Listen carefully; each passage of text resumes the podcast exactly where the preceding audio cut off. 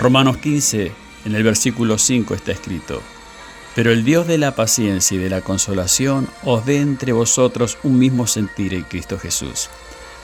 El hecho de que Pablo ponga estas palabras en la forma de una oración demuestra que él reconoce que esta es una obra que el Espíritu Santo debe hacerse dentro de nosotros. Nuestro Dios es un Dios de la paciencia. A menudo estamos apurados y urgidos por las situaciones de la vida. Es como que si Dios obrara muy lento para nosotros.